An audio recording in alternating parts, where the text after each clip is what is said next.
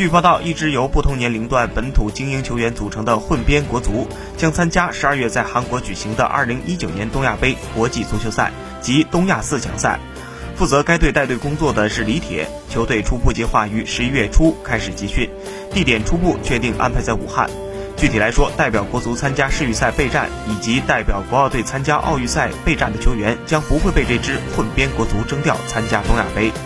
但同时，由李铁率领的这支国家队会尽可能征调目前活跃在国内、国外联赛的各年龄段的精英球员，以确保球队能在东亚杯期间表现出相当的竞争力。